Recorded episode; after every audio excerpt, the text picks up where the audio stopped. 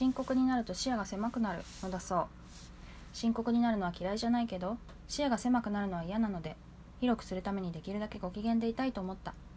つまりはふとした時につい深刻になってしまうのは深刻にならざるを得ない出来事があるからというより深刻な状態が好きだからなのかも。おはようございます。トッチーです。この番組は私が過去に140文字ぴったりで投稿した文章を、えー、振り返って話すっていうか解説する話す番組になってます。えっ、ー、と深刻になると視野視野視野が狭くなる。深刻になると視野が狭くなるっていうのを聞いたんだよね。多分この時にね。でなんとなくこうまあ私もね深刻になるまあ深刻になるってさなんかまあえっとよくドラマとか漫画の主人公とかも深刻になりますでしょ？それでそれってなんかドラマチックだしまあなんだろうな。自分が自分が、まあ、ヒロインみたいに思えるしなんか自分に同情するっていうか。だからあんまいいことではないなと思いつつもまあ気持ちいいっちゃ気持ちいいんだろうね。それでついつい深刻にこうなってしまうんだけどそれはまあ別にそれはまあ深刻に一時期なったっていいじゃないって思うけどでもそれによって視野が狭くなると良くないよね。なんかまあ判断判断がバランスが取れてないってことだと思うんだよね。視野が狭くなるのって。例えばさ例えばこの例えどうか分かんないけどその机の上が机の上をきれいに整理しなきゃいけないと。まあお部屋でもいいか。お部屋を片付けなきゃいけないっていう時に、うんと、全体を見てまずは物を片付けも大きなものを片付けましょうとかさ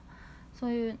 あのー、まずは、まあ、ゴミを捨てましょうとかさそういうことを考えられずにまず一区画だけ見てうわここ超なんか散らかってるからここ片付けなきゃって言ってそこで一生懸命やってるような状態が、まあ、視野が狭いっていうことだよね。まあ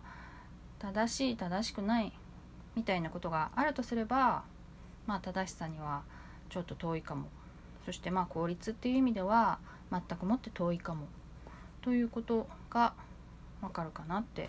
思うんだよね。だから